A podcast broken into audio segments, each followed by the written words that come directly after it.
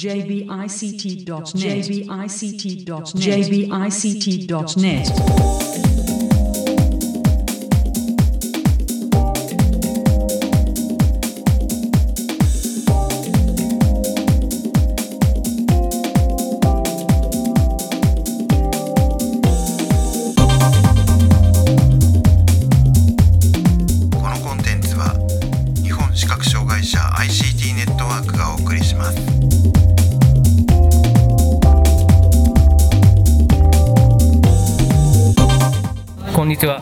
覚障害者 ICT ネットワークがお送りするポッドキャスト。えサイトワールド2023特集です。中根です。高橋です。はい、えー今回は、えーエクストラの、えー石川淳さんのインタビューをお送りします、えーサイトワールド2023、えーエクストラから石川淳さんにお話を伺います。よろしくお願いします。よろしくお願いします。はい、えー、と今回、まあ、4年ぶりのサイトワールドということですけれども、えー、と今回の出展内容、あとまあなんか目玉の展示とかあれば教えていただけますか？えっと、まえっと春にせ新製品として出したものなんですが、センスプレイヤーと、はいそれからあのブレールセンスの6と6ミニを Android12、えーに対応したファーム、えー今度リリースしししていて、はい。それもまあこの2つが目玉かなと思います。はい。でえー、とじゃあまずそのセンスプレイヤーの方からちょっと詳しく伺っていきたいなと思うんですけど、これはあの主な機能としてはデイジープレイヤーなんですかね？えー、とサピエオンラインと、はい。えーそれから、えー、と O- OCR ですね、この2つがメインだと。なるほど、はいカメラを内蔵していて、えーっとまあ、撮ったものを OCR できる機能と、はい。でで OCR できたやつを読み上げる機能ですね、で読み上げる機能と、そうですあと、まあえーっとサピエオンラインから撮ってきたデイジーの、えー、音声書籍を読めるっていう。あとあの、えー、とアンドロ OS アンドロイドを積んでいて、えー、とモバイルスクリーンリーダーっていうその、まあえーとえースクリーンリーダーも入っているので、はいアンドロイドアプリもあのダウンロードして一部使えます。なるほど。まあ、ただ例えば例えば位置情報がないと動かないものとかは、あの GPS を持ってないのではい。動かないです、例えばララジコみたいなやつは使えるああなるほどそうですね。位置情報確かにそうですね。だだから今はアベマだけ入れてます。はい。あアベマだけ見えてる アベマは位置情報がなくても動いてくれるので、はいでなるほど。これでもあれですよねセンスプレー画面は特についてない。ついてないですね。そうすると、まあえっと、そういったあの聴覚情報でのものは使えるけれども、ってことですね。であと入力を伴うものとか難しかったりしますか？その例えばなんかよくわかんない Google ドキュメント的なものだったりえー、とか。あーっとそうですね、あのーてえーっと上下左右キーで、はい。あのまあ、フリックみたいな動作に対応してるんですけれど、はい。うんまあえーっとそんなに使いやすいって感じでは ないです。なるほど。まだやっぱりシンプルな操作系のものであればまあ使える可能性がそれなりにあるという、まあ、あくまでもまあそうですね。メインメインの機能ではない。そうですよね。はい。はあとメインのものとしてはスマートコネクトっていうのがあって、はい。えっと要はスマートフォンのあ iPhone であれ Android でであれその Bluetooth キーボード兼 Bluetooth スピーカーになる。いおー。なるほど。じゃあ、えっと Bluetooth でつなげばそのままえー操作もできるし音も聞こえるってことですね、ええ iPhone だったらボイスオーバーの音が聞こえる、えセンスセンスプレイヤーの側から音が聞こえる。ああなるほど。それはまあでもそうか。えっとフリまあ、タッチ操作が苦手な人にとっては結構使いやすいっていうことになってくるんですかね。そうキーキーキー操作でできるってことですよね。そのまあリリリボ2みたいなあそうですよね、はい、イメージとしてはそういう感じですよね。はい、なるほど。で、まあ、それがその、えー、とセンスプレイヤー。これが今年の春出たんですね。はいはいであともう一つは、えー、とブレーセンス6と、まあ、6ミニという、はいはいこれは、えー、とハードウェア自体は去年でしたかね発売されたの。ベーセンス6の方が先に出て、はい。6ミニは後から出ていましてはい。はい、そうですね。でまあえっと、これが Android の新しい、えっとまあ12まあ12ですね。12比較的新しい比較的新しいものになったということですけれども、これ今までの、えっとミニよりも前のブレールセンスシリーズとの、えっとまあ、比べての特徴だったりとかなんかえーセールスポイント的なものっていうのはなんかどんなところですか？ポラリスとミニの違い。そうあそうですね。まあはい。まあ、CPU が違うので、あの非常にこうすがるく動くというのが、まあ、一番の違いですからね。なるほど。基本的に動いているアプリは同じものが動くので、あのそうですね。じゃあハードウェアの進化進化が一番大きい、はいそうだと思います。なるほど、はい。でまあそそういう意味で言うとその使い勝手とかはポラリスのまあそその意味で言うとポラリスよりも前の1000シリーズからもうそういう意味で言うとあんまり変わってない。その基本的なユーザーインターフェースの考え方っていうのは変わっていないんですけれど、まあアプリはあのずっと普段にあの改良してきているので、はいはい。まああの全体的に徐々にあの改良されていると。なるほどでしょうか。はいで例えばその中で、えーっとえーまだリリースしていないんですけどあの GPS レーダーというのを開発していて、はい。えっと、U2 には載っていたんですけど、あはいはいはい。それを、まあ、今度6とポラリスで搭載する、えーっとように今移植をしているなるほど。これはあれですよねそのデバイスが持ってる GPS の情報から得た位置情報で、まあ、現在地の周辺とかの情報とかを出すようなイメージですよね。はい、あとはルート検索。あそうかそうかそうですね。か仮想で、はい。仮想モードで仮想の位置の仮想散歩とかあなるほど。呼んでるんですけど仮想ナビゲーションとかができるので、あの外出前とか外出した後に確認して自分の地理リテリテラシーをはい。高めていくことができるっていうそういうシナリオ。はああと展示マップっていうのがありまして、はいえー、とその展示ディスプレイの特性を生かしてん。地図を出そうと。はい。でそのいろんなあの自分が関心を持っている、えっと、位置関係。はい。えなどことこはどどういう位置関係にあるのかっていうことを、あのえっとえー地図をですねスクロール南北にスクロールしたり東西にスクロールしたりズームインズームアウトしたりして、えっと分かるおおこれ一番ズームインした時ははい。1セル10メートルなんですよ。1セル10メートル。はい。一番ズームアウトした時は100キロ。なるほど。そう。これまあでもその横の表現力はともかくとしても縦が1行だとどどうですか？実際結構そそれでも、えーそれなりに分かりやすくなりますか？例えばね、はい。道路、えっと東西南北というよりも例えば、えー北東から南西とか、えー南東から北西とか、、はい。いかな、えっとだから24とか、えー、15とかで表現するんですよ。はいはいはいはい。でそれがずっ一つスクロールするとあの1セルずれていくじゃないですか、はいはいはいはい。だだんだんとこうずっあの道路が、えー斜めに走っている走っているっていうのがい頭の中でイメージできて、はい。えー地図地地図だなっていうふうに 感じませんか？これこれはですね、いや僕は多分感じる感じますそれは。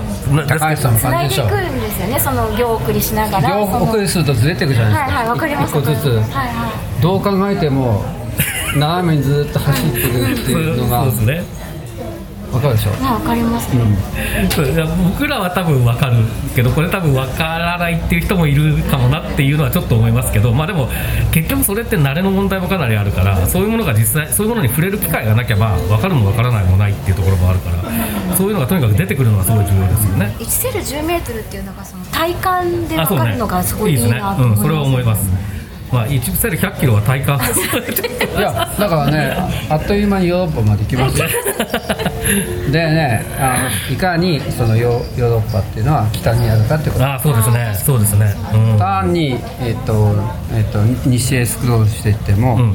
まあどこ行きますかね。あ地中海うん。ギリギリ地中海、うんうん。アフリカ、そんな印象北アフリカですねぐらい。そんな印象ですよね世界地図の感覚がつかめるかもしれない、やめます。なるほど。新しい。これはも間もなくリリースなんですか？まだしばらく先ですか、えっとね、今は、えっと、マップの地図に対応していて、前輪の地図と版もだ作ってどっちがいいどっちがいいか比較してからだどどっちから出そうと思う。ああなるほど。じゃあまあこれはもうちょっと先ですかね、はい。えーでもう一つは、うん。はい。えっと、これは Android アプリなんですけど、ええっとさっきのセンスプレイヤーよりも柔軟性があって、うん。えっとえっと Google の、えっと CTS っていうのと通っていてはい。なので Google のアプリも動くんですよ。あ動く。ああいいですね。ルックアウトがやっぱり動くっていうのが良くて、あのえっとカメラでルックアウトを起動していろんなものを読んだりするできます。それちょっと面白そうですね。うん。ルックアウトはやっぱりねテキストモードで、はい。ど動画を撮影してあの文字を認識させるとすごく優れていて、はい。使いあの便利だとうん。考えていまして、うんうん。ルックアウトおすすめです、なるほど。はい。はい。でもう一つは、うん。えっと iPhone の、えっと、展示端末になると。iOS 新しい iOS はいはいはい日本語入力とかはい。できるようになった。はいそうですね。はいので、なんていうかブレールセンスのためにあるような。はい。なるほど。これで、ね、すごく私はそのあの LINE での入力とか今までタッチユーザーインターフェースで文字を書くのがすごく苦手だったので、はい。なんか、えー、と今までとはまあ、えーまあ、なんか劇的になんかつ使いやすくなりました。うん。あの娘たちとにメールを出しても全然返事が返ってこなかったんですけど、LINE でこうあのトートークだとはい。速攻で帰ってくるんで なんだ嫌いだったわけではないんじゃないか。道具道具が悪かった まじゃないのと なるほど。いいことが分かりましたまあ、まあ、そう確かにねそういうことはありますね。はい。はい。他にはなんか自慢誇れるアプリってあります？いやー。従来からあるものでも。これもっとみんな知ってよみたいなアプリとか。いやえーっとなんでしょうかね。しょうえーっとねえーベスリーダーとかはい。ベスエディターとか、はいそういうのをあ作ってます。XS ファイルが。はい。展示編集展示編ファイルの編集もできるですね。ベスリーダーっていうのはリードオンリー。あはいはい。その代わりまああのえーっとなんですかね。えーっとそうですね。ベスエディターっていうのは BRL 形式で、はいあの編集していって最後にフォーマットを決めて出力するああなるほど。っていう感じですなるほどなるほど。はい。はいえっとまあ、ここまでセンスプレイヤーととあと、まあ、グレーセンス6のお話を中心に伺ってきますけどあとなんか、あのえっと、出店案内みたいなやつを見てると、エクストラの新しいバージョンがっていうようなのを見た気がするんですけどエクストラ関係転訳エンジン,、えっと、エンジン関係はなんか最近動きはあったりするんですか？エクサ for Windows の8っていうのを今開発してました。まだリリースしてないんです。あまだリリースはしてない、はあなるほど。これ何が新しくなるんですか？あまり新しくなってない。あれ？だからいつどこまでやって8にして出そうかなっていう状態。ああ、なるほど。いやーあの生成 AI ができて、ええ。転訳もなんかやっぱり AI だよなっていうふうに思うんですけれど、はい。もうだから1年2年すると環境がもっと違ってきてそうですね。我々でもその AI を活用してうん。支援,、支援機器にえー作れるんじゃないかなっていう期待があるんですけどどうでしょうかね。そうですね。そこは僕もだいぶ注目しているところでやっぱりまああの例えばその展示を処理するっていう話に関してだけ見たとしして、えっと、もうあの能力的には十分できるんだろうなと思っていてただ単に、えっと、現状だと,、えっと学習データが展示に関するものが不足している状態でそこさえ補ってやればもうどうとでもなるんじゃないのかなっていうような印象は持ってますけどね。私は表を自動的にこう展示で読みやすいように書く書き下してくれるのが欲しいなっていつも思うんです。これもね懸案事項ですよね。そうですね。確かにもともとのテキストで表表になってるものを展示で分かりやすく表現するっていうのはなんかでもできそう。でねそうだけどでも現状では確かに結構職人技みたいなところありますもんね。それであのあのビュープラスはい。アメリカの会社が作ってきている展示プリンターっていうのはその表とか、はい。そのエエクセルの表とかを点訳展示印刷したりうのは得意としてたんですよ、はいはい。であの、うんジョン・ガードナーっていう工学系の教授で、えっとオレゴン州立大学そうですね。はい。で全盲になって、そういうの始めて。横長のだから表も固定レイアウトじゃないですか、で展示の標準的な固定レイアウトとそもそも横幅が合わなさすぎて、うん。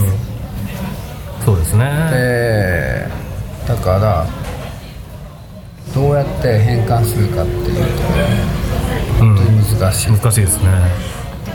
なんか仕事なんかだと今本当に大したことないファイルはみんなエクセルで作っちゃうんですけど、それってやっぱレイアウトを整えたいですね。こう真ん中の方にこれを置いて左隅の方にこれはちょこちょこっと置いてみたいな。いわゆるレイアウトテーブル。そうですそうです。エクセルをレイアウトのツールの代わりに使う、はいはい。なんかそういうエクセルファイルもそのそのレイアウトがなされあのレイアウトそっくりじゃなくていいので、そういうことを伝えるためにここはまあひとまとまりになってこっちひとまとまりになってみたいなのを自動的に判断してまあ定訳でもいいしその前のテキスト生成でもいいんですけどテキストに置き換える AI がそういうことやってくれないかなってすごい日々。まあでもそのそうですね。そのレイアウトが正確に伝わることが重要な場合と、レイアウトがなぜそうなっているかという意図が伝わるのが重要な場合と、まあ、両方の場合と多分あって、意図に関しては生成系 AI でなんとかなる可能性はある気はしますよね。うんうん。でそっくりのものを見るのはなんか立体コピーにしてみてこう、あそうですね。とかあるけど、うんうん。僕が思ってたのは一応あの OCR うん。で、えっと、それこそヘッダーとかねあのページ番号とか、はい。それから表とかね。それを、えっと、レイアレイアウト解析して、これはいらないと。これここれを除いてくり抜いてあと後の部分だけを OCR でかけてほしいんだけど普通の OCR ソフトっていうのはその辺は人間一応あのレイアウト解析した結果はなんか出てくるんだけどこういろいろまマウスでここはいらない。とかって前処理してから教える。そうですね。っていうインターフェースになっていて。でそれで、まあ、まあそれが一番確実だという感じ。でなっているんですけど。レイアウト解析でここはこういう特性を持っこういう特徴を持った部分とかっていうのを認識してそれを全部一括して外すとかそうですね。処理ができれば視覚障害者うん。自分であの OCR ソフトもっと使えるんですか確かにその人間がある種機械的にやってる前処理っていうのが一番 AI でできそうな感じがしますよね。械的にやってるんですよ。うん。ほとんど考えずにやってる。そうですよねあんなのあんなのって言い方もあれですけどパターンマッチングみたいなもんだと思っていて、AI 得意だろうなって気はしますよねそういうのね、うん、そういうのやりたいけど。いやちょっと面白そうですねそのあたりはね。どうしていいかわからない。最近本当にそのえっとえーっとオープン AI の画像解析が結構すごいなという話を、まあ、することが多くてあれなんかを見てるとやっぱり今みたいな話はもうすぐできるそうなそんな感じはしますよねなんかね。すぐできそうな気がします。ねやっぱり去年と今年ではやっぱりあの生成 AI の支援技術への影響っていうのはすごいはっきりと出てきてそうですよね。はいはい。AI 典型的に。はいはいはい。そうですね。もうあれが当たり前っていうかあそこのレベルじゃないとみんなが、まうん。納得できないよん。うになってますね、そうですねやっぱりその出てきたものに対して、えー、ともっとここの部分についてもっとこ詳しく教えろみたいなことが言ってそれなりに詳しい答えが返ってくるっていうその会話がうっかり成り立っちゃうところの面白さというか便利さというか気持ち悪さというか、まあ、まだ僕たちは気持ち悪いと思ってるけど多分これがもう 2, 2年もすれば当たり前になるんだろうなと思っていて、まあ、ちょっと注目ですよね。対話でそのあのだんだんと回答がまあこちらもそれなりに分かっていないといけないんだけれど、ん。普通のテキストをなんていうかなえ問いを発して答えを返してきてっていう建設的対話が成り立つと。そう。で論理矛盾を指摘するとそうそう。間違えましたって言って謝るのね。そうなんですよ。あなたは何論理的に破綻してませんかって。さっきこう言って言ってたよねって。そうそうそうそう。あれあれはどうなってるんですって言うと失礼しましたとか。って。言いますよ謝るね謝る。私まだ謝ってもらったことない。あそう。それで指摘の仕方指摘ができてないそうそうですよ。頑張ろう謝ってもらえ謝しょっちゅう謝ってます。いや僕もしょっちゅう謝られますけどね。うん。いやなんかそれで最近はなんかあのこれは僕が発見したんじゃないですけどあの漫画の電子書籍あをスクショで、えーっとスクリーンショットを撮って、えっとチャット GPT に送りつけてそれで説明させると結構小回りとか概要は説明してくれるのであとはコマコマごとに詳しくこ聞きたいだけ質問をするっていう やり方で、まあ、あの莫大な時間がかかるんですけど漫画読めるんじゃないかっていうあ話 なんかそういうなんかちょっと半年前ですら想像しなかったようなことができるようになってきてるっていうすごいタイミングだなっていう感覚があるんですよね。私が最近感動したのは手書きのなんか担当表みたいなのが JPEG でメールで送ってきたのをあの AI に送ってでそれ表表がありますと。でなんとかたかんとかの担当表ですまで教えてくれるんですで中身は最初は短い文章で教えてくれないんで私7番で7番の担当は誰ですかって言ったらちゃんと7番の担当は何々何々何々ですって表を読み取って教えてくれてあすごいちゃんと読めてるただそれが本当かどうかをやっぱり今まだそうなんです確認しないといけないそれが問題本当にそうなんですよ。当たりも多いから すごい当たりね多いですあのねそういうの。嘘ばっかり。そう本当にあのね自信満々に平気で嘘をつくんでねあいつはね。ハルシネーションでハルションっていい言葉ですよね。何間違いだ幻覚妄想。そうそう。ね AI の幻覚が。いやーなかなかなかすごい時代ですけど、まあ、でもちょっとその辺のをどう活用していくかとかっていうのは、本当にここ、もう今すですでに、まあある種こう、話題になってるし、ここからどんどんこう注目していかないといけないところではありそうですね。うんそうですよねであとあの、えっと、ちょっと話が変わって、えっとエンビジョングラスとかもた多分展示されてると思うんですけど、はいはいはい。エンビジョングラスはあの僕使ってないんです。使ったことないんですけどどうどうですか？エンビジョングラスもはい。まだベータなんですけれど、ええ。ーっとオープン AI の、うん。えーっと画像の画像説明機能はい。入れてまして、えー来年いつぐらいかわかんない。年内か年明けぐらいには、入ってくると思います。なるほど。確かにそのメガネ型の端末であの画像解析を使えるのはあれえらいめちゃめちゃ良さそう。アドバンテージ。ね。うんいつでもかけてようかなって気になっちゃう。そうですね。あの前にエンビジョングラスが自分のものになったら例えば演奏会とかに行った時にプログラムとか読みたいなって思ったんです。でも実際に考えてみるとそんなに時間がないんですよ。こう全部ページをわー。って聞いている。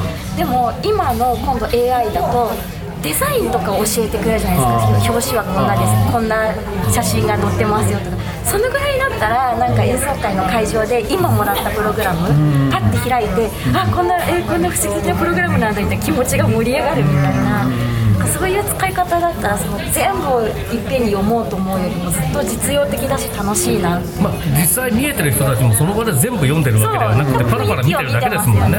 雰囲見出しとかね。ねそうそうそうそうですよね。そうそう見出しとか。うんそうか確かにそこはメガネ型の端末のなんかすごいメリットというか強みになりそうですね。うん。内容は帰ってきてかだかららゆっくり Be My Eyes 使って、はい。あのあのサポーターの支援を今まで受けてたたのうち何割かは Be My AI になったり今まではまあいちいちこんなことを聞いてもなっていうことをまさに Be My AI だまさにそ真夜中でも何でも叩き起こせるじゃないですか。そうだそうなんですよ。寝てない寝てないから。寝てない。だからねそう全然使う頻度が違うと思うし。いやそうですね。シャンプーリンス問題でああいうタクタイルがないシャンプーリンス問題。いっぱいあるはずそうですね。ホテルに行っても困らないと思う今あ女性はやっぱりねコーディネートとか今までのいカラーセンサーってたまたま当たったところを色を言って あれは本当にピンポイントですからね。あれはねだからダメダメじゃない。あれはもう無地の服しかない前提じゃないとちょっと使えない。どこどこ当てても同じ色。そうそう。そうですね1回ごとに色が違ってしまうんでそれを総合的に判断して。うん。いやだからその辺をなんか全いやだ全体を俯瞰してみたいなことができるようになっちゃったのがすごいなと思いますね今はねその AI の画像解析は。ねすごいねということでなんか、あのー話し続けると結構いろんな面白い話がいくらでも出てきそうなんですけれども、あの長くなんか会社の宣伝があんまりできなかった。そうそうですよね、はい、ということもあるのでもしあの、えっと、言い忘れたことですとか宣伝ですとか何かあればぜひ最後にお願いします。ですね。宣伝が下手で。あ上手も出してますって まあえっ、と今えそうですね。エクストラブレードセンスの、えっとセンスアプリの開発に一番開発資源を投入しています、はい。でまあ他にそれに代わる機会がないと考えると私たちは考えていて、あとはうんとね盲導者の人たちにとっての支援機器という点で、まあ、まあ大大体的なものはないしあとねあの反省反省したのはその展示もあの出力できるにもかかわらず依然として音声中心だったんじゃないかはい。反省があってまあここは音声だけでいいでしょみたいな作りになってたんですね、そそれはねあのあ、えー、と見直して音がなくて展示だけでぜ全ての情報が同等に取れるべきだといに、あのえー、と反省しししたしして今開発を見直しています。ここれあのうんと情報が出ているのに転じてだけではどうしてもわからないっていう状態はまあなんていうのかな。非常にこう閣下総要感があったり、フラストレーションがたまったり、あまあ時には耐え難い感じを持つであろう。それは音声ではどうしてもあのわからない、ここにボタンがあるはずなのに押せないっていうことで、我々が感じているそう焦燥感とかね腹立ちとか、そういうものもだから解決していくのが支援技術なので、じゃあ視覚障害者にとっては音が、まあ、あれば最低限まあ、どどどうにかなると。展示はあると嬉しいけど、まあ全てについて展示をつけると音音声ユーザーインターフェースとしては若干まあ冗長になってしまう部分も展示消さなきゃいけなかったりとか、はい。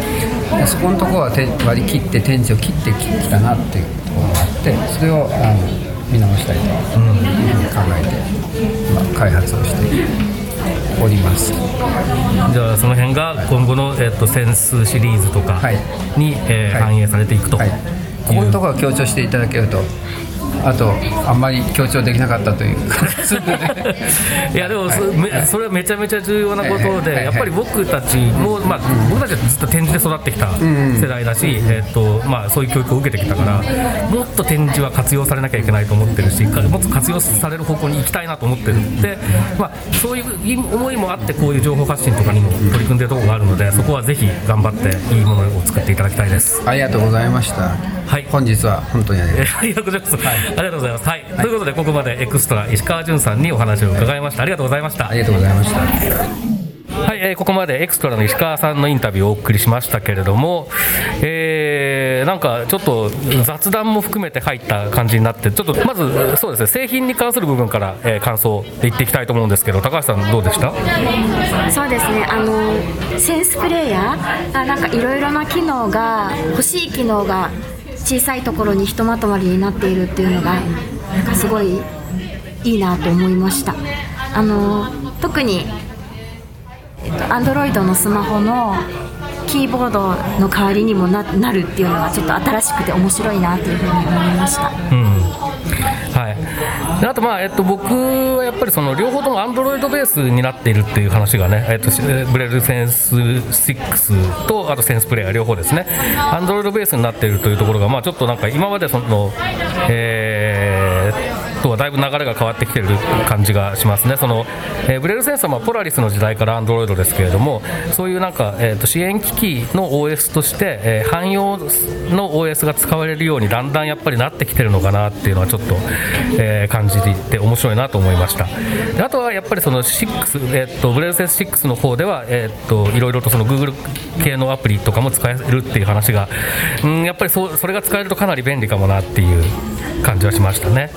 あと展示の行1行しかないのにそれでマップを表現してしまおうっていう試みがちょっとわなんか本当にあの展示を使いられている人たちであればうまくイメージができるかもしれないなっていう感じがしてちょっとワクワクしました。そうですねやっぱちょっとその展示をどれだけ今まで使ってきたかだったりとか、えー、紙の展示をどれだけ使ったことがあるかだったりとかその辺の経験で、えー、理解度っていうのはかなり変わるかもなという不安を感じなくはないんですけれども少なくとも僕は結構それで楽しめるだろうなっていう感覚はあってでまあそういうものが使えるようになってからなったところでそういうなんか、えーと、便利さに気づく初めて気づく人みたいなのも多分出てくるような気がするからそういうものはどんどん出てきてほしいなっていうのも思いましたね。なんかこう縮尺がきちんと自分の目の前にある長さになって、うん、それがまあある程度調節が調整ができるっていうところが、そのいろんな地図を見ながらそのななんかこうそそこの場のスペースの広がりみたいな広さみたいなのもこうイメージをしながら、うん、しかもその決ま決まったところの地図ではなくていろいろなところの地図が出せるっていうのが今までなかったと思うので、はいうん、そこがすごい期待だなと個人的には思います。はい。でもあとはねその、えーと、転訳に、えー、生成系の AI を、えー、活用するみたいな雑談的な話でもちょっと盛り上がりましたけれども、まあ、やっぱりちょっとさすがに、えー、そこを注目されてるな注目石川さん石川さんはさすがにそこを注目されてるなっていうのは思ってなんかうんなんか同じようにワクワクしてるんだなっていう感じがしてちょっとねうんなんかそこは面白かったというかあ面白い話ができたなっていう感じがしましたけどもね。あのページからヘッダーとかページ番号を落とすってすごい簡単なように見て実は私たちいつもそれで困ってた気がするんですよね、これ前も読もうと思っても途中に変なものがピピって入るだけですごいこうそこで例えば漢字の熟語の間にそれが入ってしまえば完全に集中力ちょっと断ち切られたような気持ちになるし、なんかそこら辺のことをこの AI でパッと解決できるんじゃないかっていうところが本当もう実現間近というか感じがしてすごい嬉しいですね。そうですね。ワクワクする感じがしますよね、うん。うんうん、はい。はい、えー、ということで、えー、今回はエクストラのインタビューをお送りしました、えー、サイトワールド2023特集また次回です。さようなら